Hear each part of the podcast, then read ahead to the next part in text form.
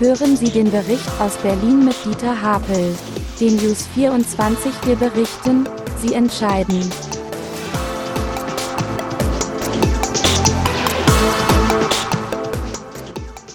Guten Tag, Herr Müller. Eigentlich war das Osterfest in Berlin sehr schön. Ja, wenn da nicht eine unappetitliche Palästinenser-Demonstration gewesen wäre. Unter den Augen der Polizei demonstrierten mehrere hundert Demonstranten durch Neukölln und Kreuzberg und skandierten ungehindert unter anderem Tod Israel oder Tod den Juden. Diese israelfeindliche und antisemitische Demonstration ist mal wieder kein Ruhmesblatt für die Berliner Polizei. Viele empörte Politiker, der israelische Botschafter und viele andere mehr haben entsetzt Fragen gestellt, wie konnte eine solche Demonstration erlaubt werden, beziehungsweise weshalb wurde nach volksverhetzenden Parolen während der Demonstration der Kundgebung nicht sofort eingeschritten und der Spuk beendet. Jenseits der heftigen und berechtigten Empörungsrhetorik fragt man sich, wie agiert hier eigentlich der Rechtsstaat? Mal wieder peinlich für die Stadt, dass derartige Hassdemonstrationen nicht unterbunden wurden und werden. Jetzt will die Polizei in unermüdlicher Kleinarbeit über Videos mögliche Straftäter ermitteln. Es heißt, es gebe bereits ein Ermittlungsverfahren. Berlins wohl auch künftige Innensenatorin Spranger will nun in der Koalition mit der CDU das Berliner Versammlungsrecht verschärfen. Wie es heißt, soll nun in das Gesetz Regelungen eingefügt werden, die in der rot-rot-grünen Koalition nicht möglich waren. Ein Lichtblick ist, dass von der Polizei die für gestern und heute angemeldete Demonstrationen von Palästinensern verboten wurden. Endlich. Als Begründung nannte die Polizei, es sei mit einer Störung des öffentlichen Friedens und einer Gefahr für die öffentliche Sicherheit durch volksverhetzende antisemitische Rufe und Gewalt zu rechnen. Irgendwie scheint es, als ob die Berliner Polizei keinen guten Lauf hat. Ärgerlich ist die Genehmigung eines siebentägigen Protestcamps im Invalidenpark in Mitte für sogenannte Klimaaktivisten der Extinction Rebellion, die seit Wochen Aktionen ankündigen. Hier macht sich die Berliner Polizei gewissermaßen zum Helfer von rechtswidrig agierenden Chaoten und genehmigt, sogar gegen den Widerstand des grün geführten Grünflächenamtes, ein Protestzeltlager für Menschen, die absehbar und erklärtermaßen gegen die Rechtsordnung verstoßen wollen. In diesem Zeltlager werden die rechtswidrigen Aktionen vorbereitet und trainiert. Am Donnerstag wurden durch sogenannte Klimaaktivisten alleine 25 Gebäude mit Ölfarben besudelt. Mit Ölfarben besudelt. Für die nächsten Tage hat die letzte Generation mit über 700 Klimatouristen die in gemütlichen Unterkünften untergebracht sind, stadtweite Aktion angekündigt. Hier wird es also in der nächsten Zeit für die Stadt und ihre Menschen zu weiteren Behinderungen kommen.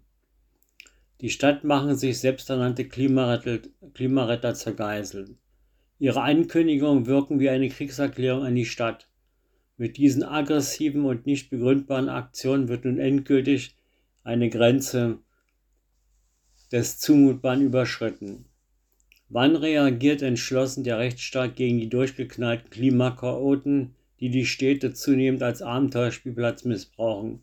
Was tun eigentlich die Bundesinnenministerin, der Justizminister oder die Innensenatorin für die Durchsetzung des dauerhaften Rechtsfriedens?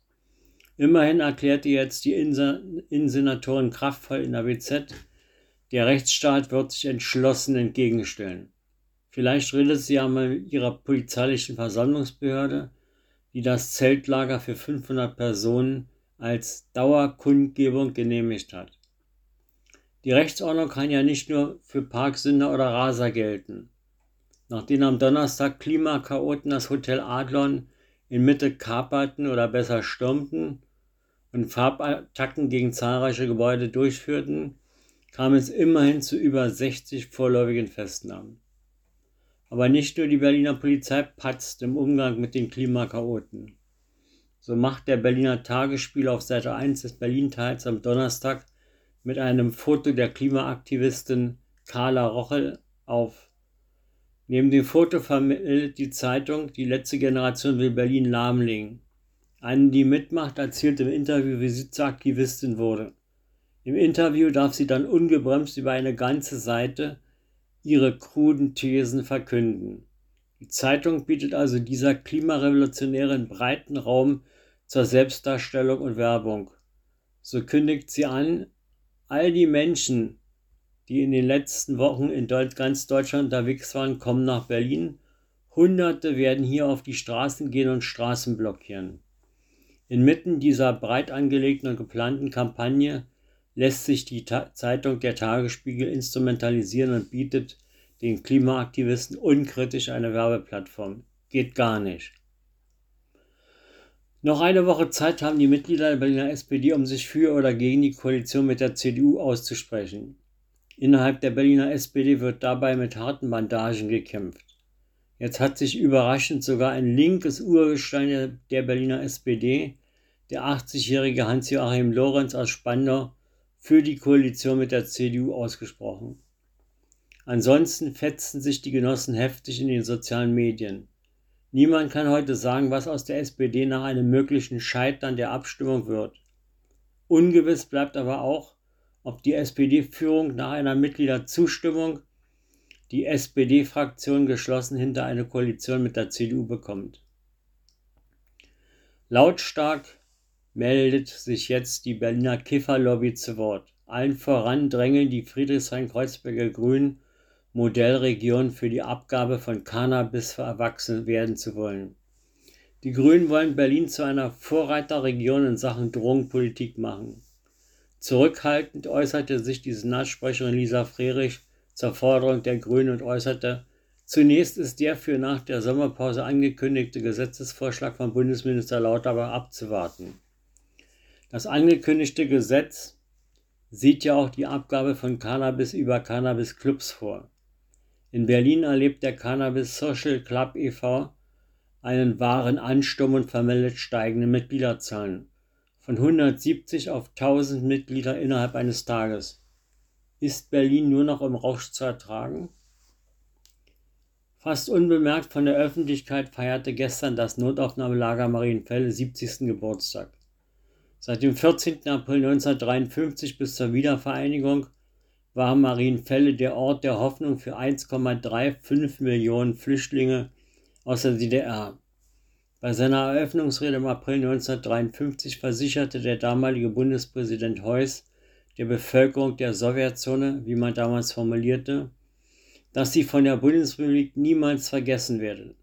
Das Ziel aller politischen Kräfte in der Bundesrepublik bleibe immer, dass der Strom der Flüchtlinge eines Tages in eine befreite Heimat zurückgelenkt werde. Heuss bekräftigte die Verpflichtung der Bundesregierung, den Flüchtlingen Asyl zu gewähren. Sie könne ihnen zwar kein Paradies bieten, aber wolle eine Herberge zur Heimat geben. Diese Herberge Marienfelde wird bis zum heutigen Tag gegenwärtig für 800 Flüchtlinge genutzt. Marienfelde war für 1,35 Millionen Flüchtlinge aus der DDR erste Station in der Freiheit. Über die Geschichte des Notaufnahmelagers Marienfelde kann man sich im kleinen hochspannenden Museum täglich von 10 bis 18 Uhr außer montags bei freiem Eintritt informieren. Die Erinnerungsstätte Notaufnahmelager Marienfelde befindet sich in der Marienfelder Allee 66 bis 80. Das Tegernseer Tönnchen in Wilmersdorf, Berliner Straße 118, ist eine gute Adresse für bodenständige bayerische Hausmannskost. Wer gerne etwas mehr auf dem Teller hat, wird hier bestens bedient. Die Klassiker der bayerischen Küche wie Leberkäse mit Bratkartoffeln, Schweinsbraten, Nürnberger Rostbratwürstel auf Sauerkraut, bayerische Schweinshaxe mit einem Gewicht von bis zu einem Kilo, Schlachteplatte, Freistaat Bayern Teller oder hausgemachte Leberknödel findet man zu ordentlichen Preisen auf der umfangreichen Speisekarte. Einige Gerichte werden auch als kleine Portionen angeboten. Selbstverständlich hat das Tönnchen herrliches bayerisches Bier, wie Tegernseer Pilz, hell und dunkel im Ausschank. Das Tönnchen befindet sich Berliner Straße 118 Wilmersdorf, nahe dem U-Bahnhof Blissestraße. Bringt Hunger mit. Ich wünsche eine angenehme Woche und es bleibt spannend, wie es in Berlin weitergeht. Nächsten Sonntag wissen wir mehr. Bis dann.